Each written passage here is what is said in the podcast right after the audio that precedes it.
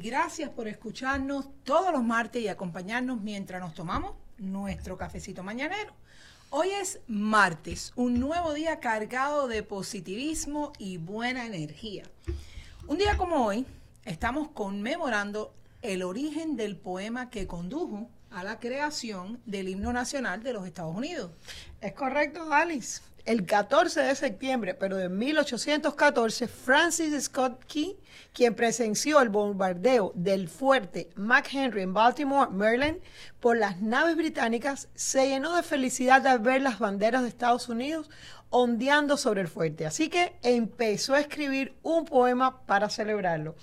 Y en 1931, pues este hermoso poema se convirtió en lo que conocemos hoy como el himno nacional de este gran país, pero tan bello que nos ha acogido a todos. ¿Sabías qué? Mercy.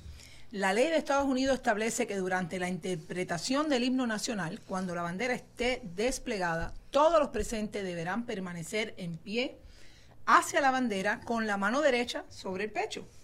Los miembros de las Fuerzas Armadas y los veteranos que estén presentes podrán rendirle el saludo militar. Wow. Bueno, es bien interesante esto, Dale, y que vea la historia también que inspiró el poema que luego se convertiría en el himno nacional de esta gran nación. Bueno, pues nada, ahora los invitamos a otro cafecito con las madrinas. A, tomar café. Café, café con las madrinas. Un cafecito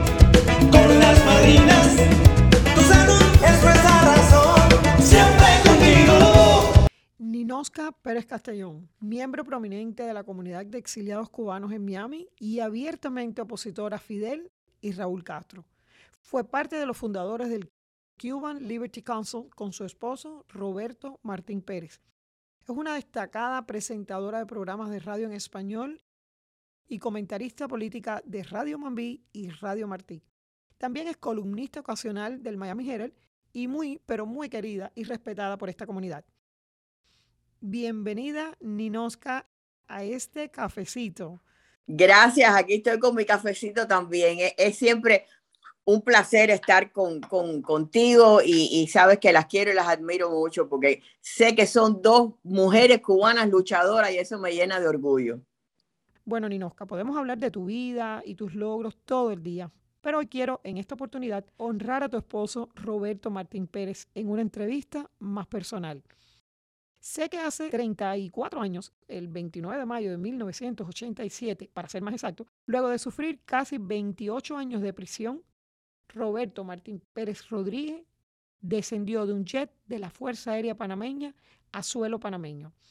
Después de años de prisión por participar en el primer intento por derrocar al dictador cubano Fidel Castro. Tras su llegada a Estados Unidos, te conoció y se casó contigo. Háblanos primero de cómo lo recibieron aquí en Miami.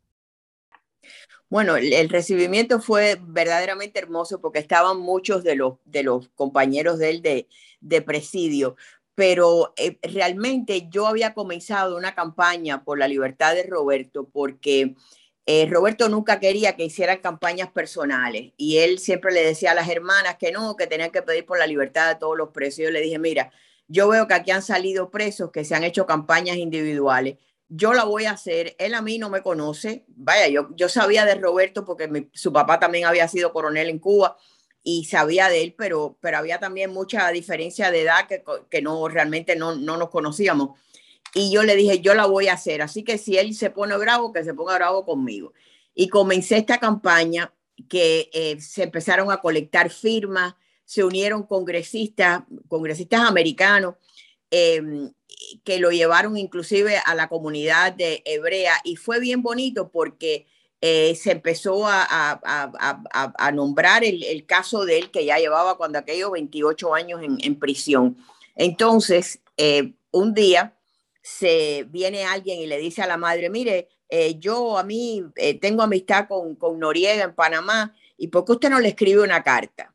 Bueno, la señora cogió y le dijo, mire, mi hijo está preso en Cuba, y llegó la carta y de pronto, así de sin saber nada, eh, Noriega manda un avión a Cuba a buscar a, Roberto. Cuando el avión llega a Cuba, Roberto le dice, mire, ah, vienen y le dicen a Roberto, la revolución ha tenido eh, la bondad de liberarlo. Él le dijo, yo no le he pedido nada a la revolución, se puede regresar el avión, le dan las gracias a Noriega, pero aquí hay 200 presos en peores condiciones que yo. Y el avión regresó.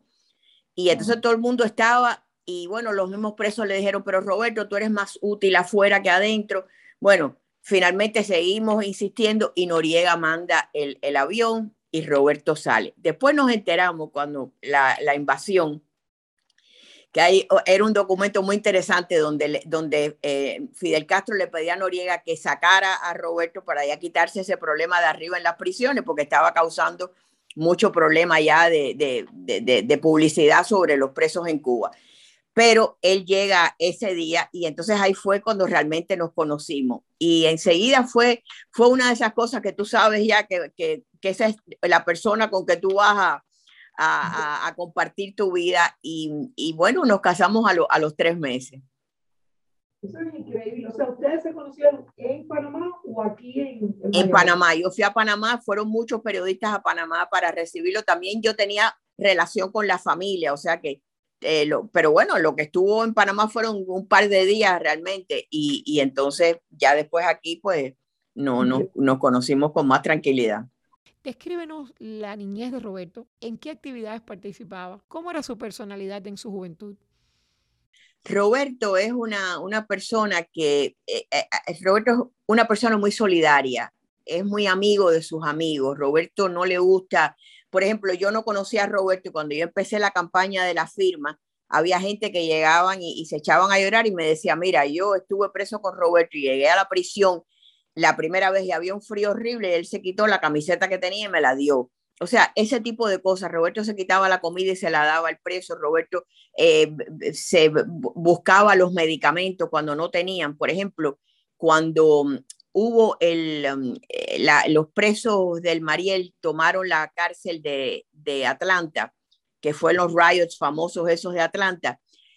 El Departamento de Justicia lo deja entrar a él junto con Armando Valladares a la prisión para que hablara con muchos de esos presos porque lo, cono lo conocían a ellos de, eh, de haber estado en prisión, aunque eran presos comunes aquellos presos pero muchos de esos presos eran los que le, se quitaban los medicamentos de ellos y se lo daban a, lo, a los presos políticos. Y él wow. pudo hablar con ellos para pedir que depusieran aquello que, que, estaba pasando aquí. Fue, fue bien interesante. Y después el, el, Departamento de Justicia le dio las gracias y todo por, por aquella gestión. Incluso aquí en el exilio, exilio eh, bien activo. Bueno, en, en, el exilio inmediatamente nos unimos a la Fundación Nacional Cubana Americana porque Em, eh, Jorge Mascanosa y, y, Roberto enseguida hicieron buena amistad y, y, Jorge le pidió que se uniera. Él fue director, fuimos director de la, de la, de la fundación por muchos años, hasta, hasta que cuando Jorge se murió ya al poco tiempo nos fuimos porque ya eso tomó otro rumbo. Pero, pero estando en la fundación, Roberto eh, no paraba. Él lo mismo iba a los terceros países a buscar a los cubanos que estaban eh, en los terceros países, estuvo en Rusia trayendo a, lo, a los famosos gusanos rojos, eh, viajó a Angola eh, con, con Savimbi, o sea, siempre se mantuvo eh, activo en, lo, que era importante para él, ¿no? En, eh, constantemente eh, Mascanosa lo llevaba a todas partes para que le hablara sobre todo a los, a los congresistas, a los políticos, de lo que era el presidio político viajó a, muchos países a, a reunirse con, con, presidentes precisamente para, para, para explicarles lo que era la situación en Cuba. Y eso es lo que, lo que él le encantaba. Una cosa, después de casados, ¿ustedes continuaron la lucha por una Cuba libre juntos? Cuéntenos cómo se inició el Cuban Liberty Council. El Cuban Liberty Council se inicia después que nos vamos de la, de la fundación porque eh, después que, que, nos, que, que, nos fuimos de la fundación, muchos directores se fueron, no, no querían seguir por el rumbo que llevaba la fundación, entonces se creó el Cuban Liberty Council, que era, era más o menos basado en la misma estructura porque eran los fundadores, los que habían sido fundadores de la, de la fundación. Y aunque Roberto no fue miembro eh, de la Junta ni nada, pero siempre colaboró y estuvo, y estuvo activo. Pero, eh, pero para él siempre la fundación fue él decía que él tenía dos, dos, tres cosas de las que había aprendido, todo lo que necesitaba aprender. Una había sido el presidio, otra había sido el haber trabajado para una compañía en Cuba que era básicamente la, la Colgate, pero era una compañía eh, cubana en aquel momento. Y, y, y, el otro el haber, haber sido director de la fundación, eh, porque tuvo todas las experiencias que, que, que tuvieron gran significado en su vida. Bueno, si hay alguien que conoce realmente los detalles de su encarcelamiento por casi 20 años, 28 años, perdón, eres tú. ¿Qué nos puedes decir de lo que padeció tu esposo Roberto en esos años? Las historias del presidio las conocí no solo por Roberto, las conocí porque los presos mandaban lo que le llamaban las balitas, que eran unos papelitos chiquiticos donde escribían lo que pasaba y aquello había que ponerlo en unas lupas de esas de, de regla para poder ampliarlo y leerlo. Así es como eh, eh, Valladares es el primero que sale y cuenta esa, eh, realmente los horrores del presidio. Pero en aquellas, en, aquellos, en aquellas balitas que eran algo impresionante, ahí salía todo lo que pasaban. Estamos hablando de huelgas de hambre, estamos hablando de lo que le llamaban un lugar que era horrible, que le llamaban la mojonera, que era el lugar donde estaban todos los desagües de, la prisión y los metían allí en el excremento y en el orine como castigo. Eso sale en la película Plantado. Ahí estaban em, la masacre de Boniato, por ejemplo, en la masacre de Boniato, a, Roberto le, le, hirieron en los testículos, le perdió un testículo por, por, lo que pasó allí. Eh, y, después que lo sacan de allí, que no, le no les dieron atención médica, Roberto cuenta como cuando él lo meten de castigo en una celda que le llamaban la escalera, que era como un lugarcito pequeño hacia abajo una escalera, tienen que sacar con palas el cadáver de un preso que estaba ahí, que ya estaba descompuesto. O sea, las cosas que Roberto vio, a los hombres que vio morir, a, otra cosa fue el, el, el problema de la familia, ¿no? Roberto deja a su hija de un año y medio y la vuelve a ver 28 años después cuando sale. O sea, a la madre la pudo ver solamente siete veces en, en 28 años. Les quitaban las visitas eh, por, el hecho de que eran plantados. Ellos querían que se integraran a lo que le llamaban los planes de reeducación, donde ya dejaban a un lado todo aquello, ya no importaba lo que había pasado.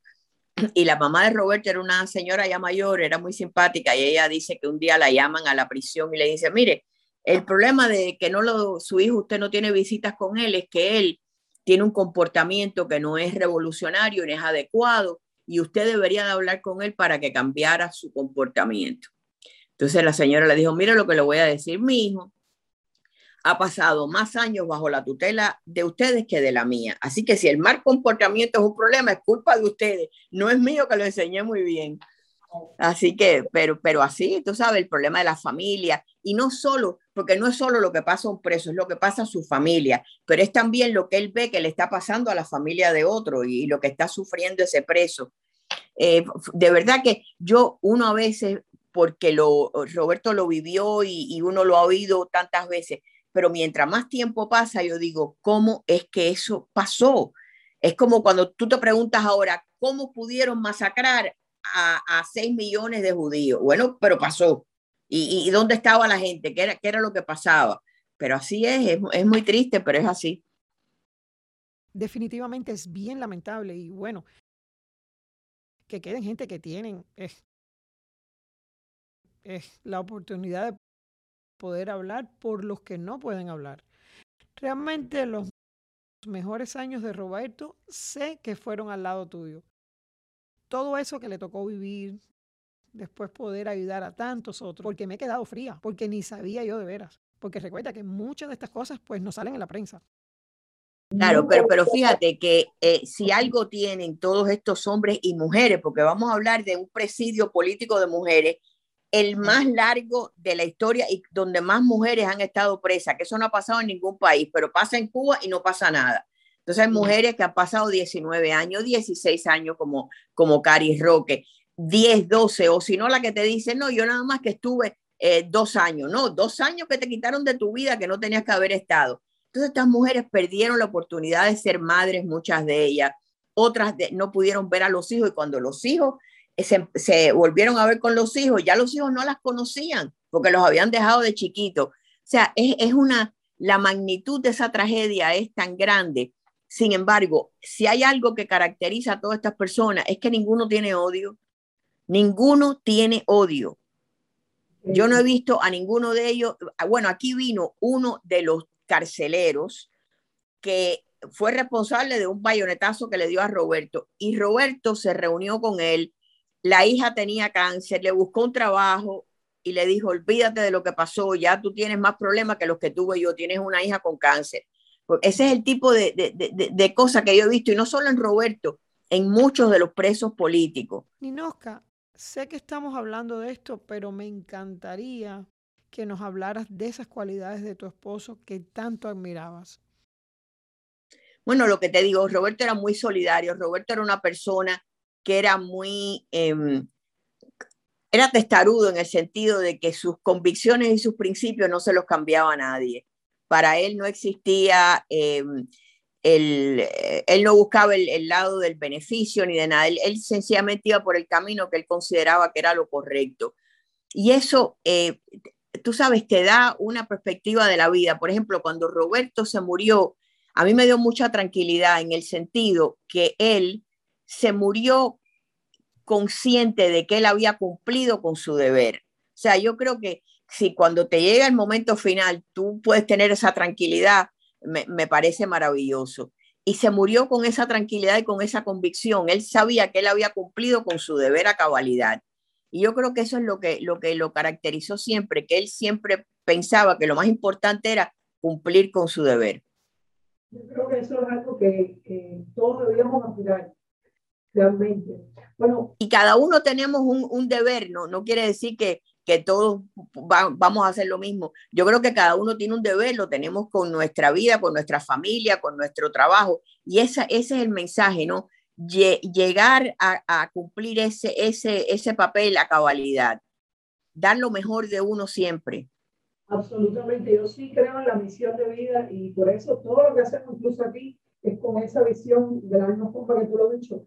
Todos en los frentes donde nos toque tenemos que hacer lo mejor. Bueno, las nuevas generaciones, generaciones perdón, continúan oponiéndose a la dictadura y en los últimos meses de este año se han visto eh, demostraciones por toda la isla, en Estados Unidos incluso y en muchos lugares del mundo, eh, pues, por la liberación de Cuba. Este es un legado de quienes se enfrentaron por primera vez al régimen de incluyendo a tu esposa. ¿Cuál es tu mensaje para estos jóvenes? Mira, Roberto siempre decía, tenía una fe extraordinaria en el pueblo de Cuba. Yo lamento que él no, no llegó a ver eh, lo que estaba pasando en Cuba, las protestas, pero siempre tenía una fe extraordinaria en el futuro de Cuba, pero también en la juventud, porque él lo vio en las prisiones.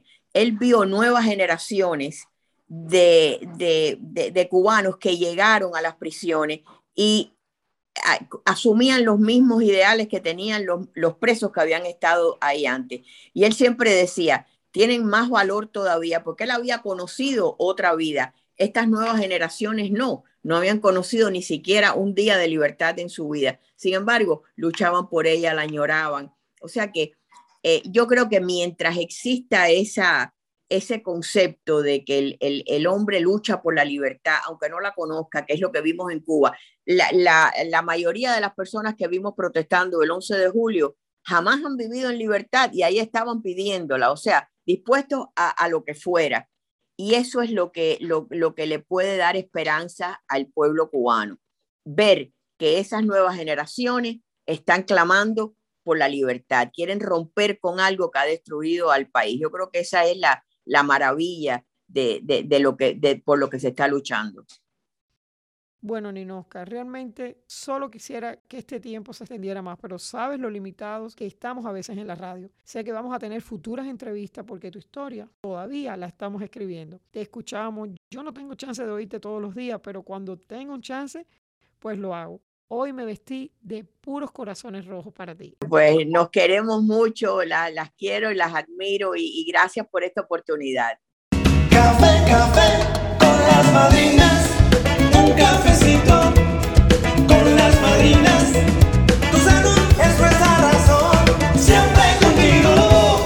en el segmento informativo de hoy vamos a seguir contestando preguntas y inquietudes que tienen pues quienes nos escuchan, quienes conocen las madrinas.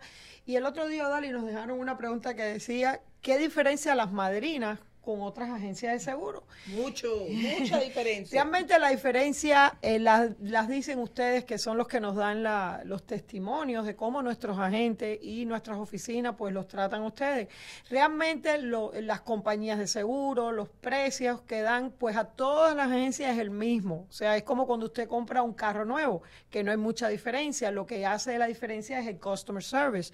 Bueno, nosotros aquí, nuestro gran orgullo es de la forma que nosotros entrenamos a nuestros agentes con tiempo, los certificamos, no solamente en el Obamacare, sino en todos los productos que nosotros pues ofrecemos a nuestra comunidad, como es el caso de Medicare, las personas de la tercera edad, en la parte financiera, como eh, saber cuál es el mejor seguro de vida que tenga beneficios en vida para cuando usted tenga una situación, usted pues no tenga que romperse la cabeza ni tenga que ir a GoFundMe para que otras personas eh, se sensibilicen con su situación. Entonces, eso es lo que hace diferente a las madrinas, que no solamente estamos en la ciudad de Miami, ayudamos a sus familiares que están en otros estados, tenemos oficinas por, el, por Florida, por Texas y en otros lugares, pero siempre pueden llamar al 305-623-7462. Eh, pero Dali, otra de las preguntas que quiero que tú la contestes, ¿cómo se ve el panorama para el 2022 y el Obamacare? Bueno, yo creo que es uno de los años que vemos con más luz. Sí, ¿ok? ¿verdad? más abierto el camino, porque sabemos que el Obamacare lleva años en peligro, ¿no? Eh, la administración anterior estaba tratando de hacer muchos cambios en Obamacare que no se lograron. El Obamacare sigue en pie, eh, sigue más fuerte que nunca. Muchas de las compañías que habían salido del mercado de salud han regresado para este año 2022. Tendremos compañías de vuelta como United Healthcare, Aetna, Cigna, que ya ha regresado a ciertas áreas, regresa ahora y se expande en otros lugares. So, realmente eh, todas son buenas nuevas y esto es gracias al plan de alivio que tenemos. Es un estímulo de salud. El American Rescue Plan. Exacto, que empezó en este año 2021, en abril, y va a durar por un buen tiempo, donde van a haber fondos federales disponibles para que las personas paguen bien poquito. Y por eso vemos el mejor año de Obamacare para este próximo año 2022. Aquí vamos a estar con todas esas compañías nuevas en todas las partes de los Estados Unidos, eh, listo para servir a nuestra Bueno, gente. nosotros de hecho hemos estado recibiendo todas las compañías aquí en nuestra oficina, nos hemos reunido con ellos para ver la ampliación que están haciendo en otros estados, porque no es solamente aquí en Miami, es a nivel nacional, las compañías pues están ampliando mercados en, en toda la nación realmente. La preocupación de ellos, ¿saben cuál es? Que el mercado hispano no está servido de la forma correcta, por eso ellos vienen acá a la ciudad y nos dicen, madrina, mire, hace falta que vayan a Nebraska, vaya que estamos abriendo en tales mercados y es importante que si usted conoce personas o usted tiene, digamos, hay gente que tiene sus propios, sus propios grupos, ¿verdad? De eh, mujeres por eh, Empower, hay mucha gente que tienen eh, muchas redes sociales Afiliaciones. Usen esos medios para dejarles saber que hay 28 millones de personas que calificando para un seguro de salud en muchas ocasiones cero, no lo hacen. Es falta de, de- de- de información, información. no es otra cosa. Eh, nos, Odalis estuvo hace apenas una par de semanas en McAllen, eh, en Texas, y ella me decía, yo no puedo creer que casi después de ocho años todavía haya personas que dicen, pero el Obamacare existe. Realmente, como bien tú decías, Odali, cuando todo esto comenzó, pensamos que iba a durar dos o tres años y cuando saliera de la presidencia el presidente que lo firmó, que por eso lleva su, su nombre, el Obamacare iba a desaparecer. Realmente lo único que se ha hecho es fortalecerse porque se ha visto que es mejor tener una, una comunidad sana que no esperar que la gente llegue a los cuerpos de emergencia. De hecho, el presidente Trump, que no estaba muy de acuerdo en que esto siguiera, fue el que quitó precisamente eh, la multa. O sea que hasta Trump, que no era no lo quería, mejoró el hecho de que la gente no tiene que pagar la multa, aunque es parte de la ley. O sea que en cualquier Bueno, la- momento. La multa la puso en cero Sí, y la puso- dura hasta el 2025. Exactamente. Después de eso habrá Entonces, multa de nuevo. Exacto, por eso hay que mantenerse informado y eso es precisamente lo que hace diferente a las madrinas. Este espacio nosotros precisamente lo pagamos para que ustedes tengan información relevante a todo lo que tiene que ver con su salud y con el bienestar de su familia. Otra de las preguntas, Dale, dice, las personas con ayuda de desempleo en el 2021 pagan, bueno, esa es otra buena noticia, precisamente como parte de ese eh, paquete que se aprobó, y es que cualquier persona que haya tenido al menos una semana de desempleo en el 2021, o sea, en este año, pues califica para cero pago. Así que si usted conoce a alguien que, aunque sea por una semana, estuvo en un employment, califica para que ahora mismo pague cero. Lo único que tiene que hacer darle una llamadita a las madrinas, revisamos su aplicación y le ayudamos. Así es, bueno, pues eh, hay una historia que nos llamó mucho la atención que pasó el mes pasado, ¿correcto? Sí. Con una gente nuestra. Ella se llama Dayami y ella había eh, ayudado a una muchacha que se llama Patricia, le había dado un seguro eh, a esta muchacha. Y la muchacha quería que su novio se asegurara, eran personas jóvenes relativamente. El, joven muy saludable, hacía ejercicio, comía muy bien, eh, pero la novia seguía insistiendo que el muchacho se asegurara, el muchacho no estaba vacunado. Eh, bueno, la muchacha hace todo lo que tiene que hacer, el seguro de ella empieza eh, en agosto y la gente estuvo, la gente de Miami estuvo atrás del muchacho, el muchacho, no, que estoy muy ocupado, no, que estoy trabajando, no, que da mucha chance, yo te llamo mañana, te llamo pasado, y así estuvieron por muchas semanas cuando el mes pasado, en agosto 31, eh, la gente recibió una llamada eh, de la muchacha Patricia desesperada llorando, que el novio ahora estaba en ICU, en un ventilador, con el problema de COVID muy grave, que si podía ayudarle a hacer el seguro. Imagínense, un 31 de agosto, que es el último día del mes, eh, gracias a la experiencia que tenemos y de la forma que hemos entrenado a esta muchacha, se pudo ayudar al muchacho que ya estaba en esta situación a que el próximo día, septiembre primero, tuviera su seguro médico y, lo pudimos resolver. Pero qué difícil, ella cuenta, la muchacha, qué angustia pasó ella sabiendo, sabiendo que su novio estaba en esta situación y que no tenía eh, seguro médico. Algo muy, muy lamentable, al igual que algo que pasó recientemente aquí en Miami de de una pareja, ¿no? Sí, eh, ¿saben lo que pasa? Que desafortunadamente a veces nosotros parecemos dos discos rayados diciendo que tomen acción, que llamen por teléfono, casi siempre las mujeres tengo que decirlo, las madres, las novias, como en este caso, son las que toman la iniciativa y siempre están eh, arriba de, la familia de que hay que tener seguro médico. Esto no es eh, una opción a ver si pasa, no es cuándo va a pasar. O sea, las compañías de seguro, ellos no se guían emocionalmente por nada, ellos todo lo hacen por estadística. Nosotros incluso dentro de, nuestros agentes, pues tenemos un agente que recuerdo hace años este, este cuento, el muchacho tampoco se quería eh, asegurar, es el primo de Mónica, Mónica Campos Redondo, una de nuestras agentes, y este muchacho tuvo un accidente eh, bastante inesperado. El carro donde él viajaba se abrió la puerta, nunca se supo cómo, rodó por todo el expressway, ok, estuvo hospitalizado, no puedo recordar por cuánto tiempo, y él siempre le decía a Mónica, no, no, a mí no me hace falta, yo estoy bien. A mí no me pasa nada. A mí no me pasa nada. Él incluso creo que era hasta mm, piloto, o sea, de, eh, eh, aviones privados. Eh, ella, como ustedes saben que nosotros los, hispanos somos muy motherhood, estamos siempre arriba de la familia, pues la tía desde Colombia le decía, tú tienes que asegurar a mi hijo. Bueno, gracias a Dios que ella lo hizo porque tuvo una atención, recuerdo que era con el seguro de Molina, que hasta cama le llevaron a su casa, no les puedo decir, eh, vive eternamente agradecido. Este muchacho tuvo que regresar a Colombia para que su familia ahora se ocupe de él.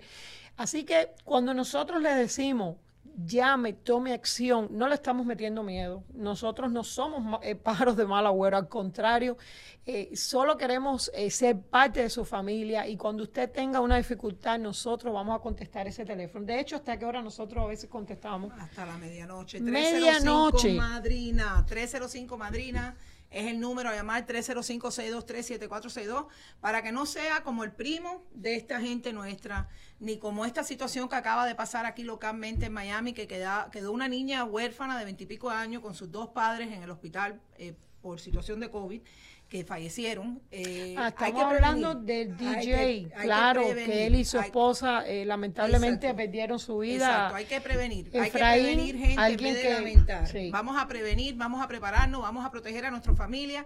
305 Madrina 305-623-7462 es el número donde llamar porque las madrinas siempre, Siempre contigo. Café, café con las madrinas.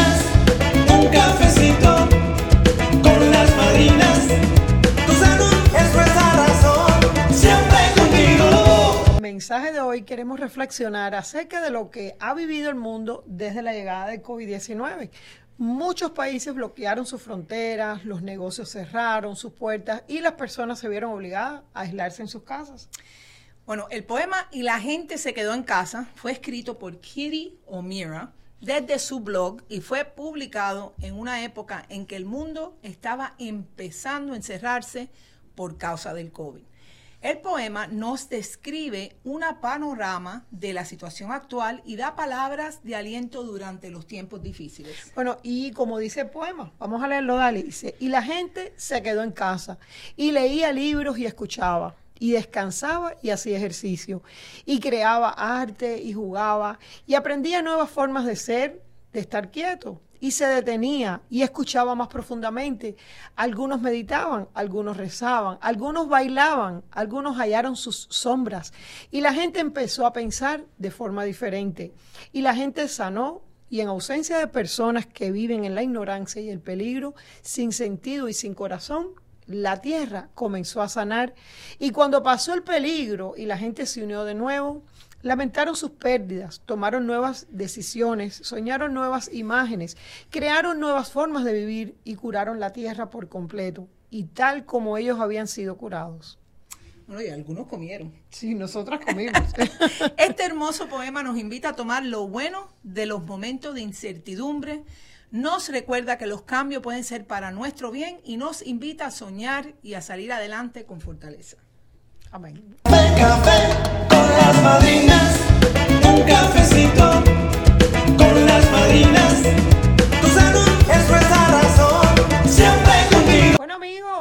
Lamentablemente este episodio de Cafecito ha llegado a su fin, así que, pero no se, no se angustien, volveremos la próxima semana, el próximo martes, con más información para nuestra comunidad y cargado de mensajes positivos. Les recordamos también que aún hay muchas personas que calificando deben llamar para inscribirse para un seguro médico. Es correcto, Mercy. Si usted ha tenido algún cambio de vida recientemente, como por ejemplo, si se casó, se mudó, tuvo un hijo, perdió su seguro de su trabajo o está empezando por primera vez en este país a iniciarse, está en proceso de sus documentos, le podemos ayudar a tener seguro médico para el primero de octubre.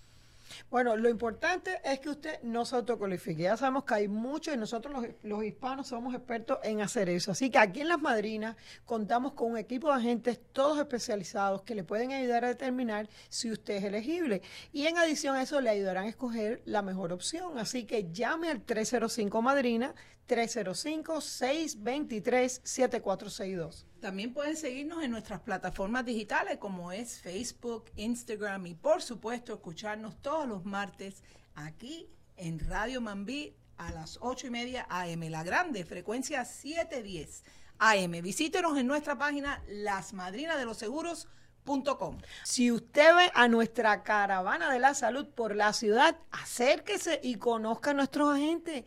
Ellos le resolverán cualquier duda que usted pueda tener. Gracias por permitirnos estar con ustedes en esta mañana, porque tu salud es nuestra razón.